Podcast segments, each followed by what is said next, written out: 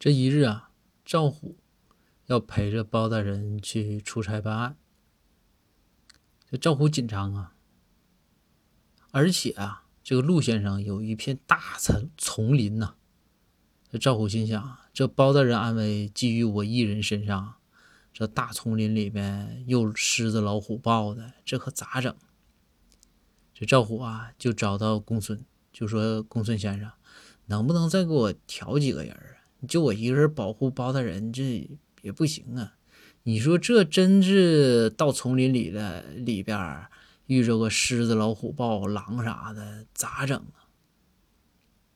这公孙先生说：“没事儿，你跟包大人去，呃，出差，这遇着狮子、老虎、豹、狼啥的，不用害怕。”这赵虎说：“是吗，公孙先生？包大人有武功傍身。”也是个绝世高手，这平时没看出来呀。然后公孙就说：“啊，说赵虎啊，我不是那个意思，我的意思是啊，遇着狮子、老虎、豹、狼啥的吧，你跑的肯定比包大人快。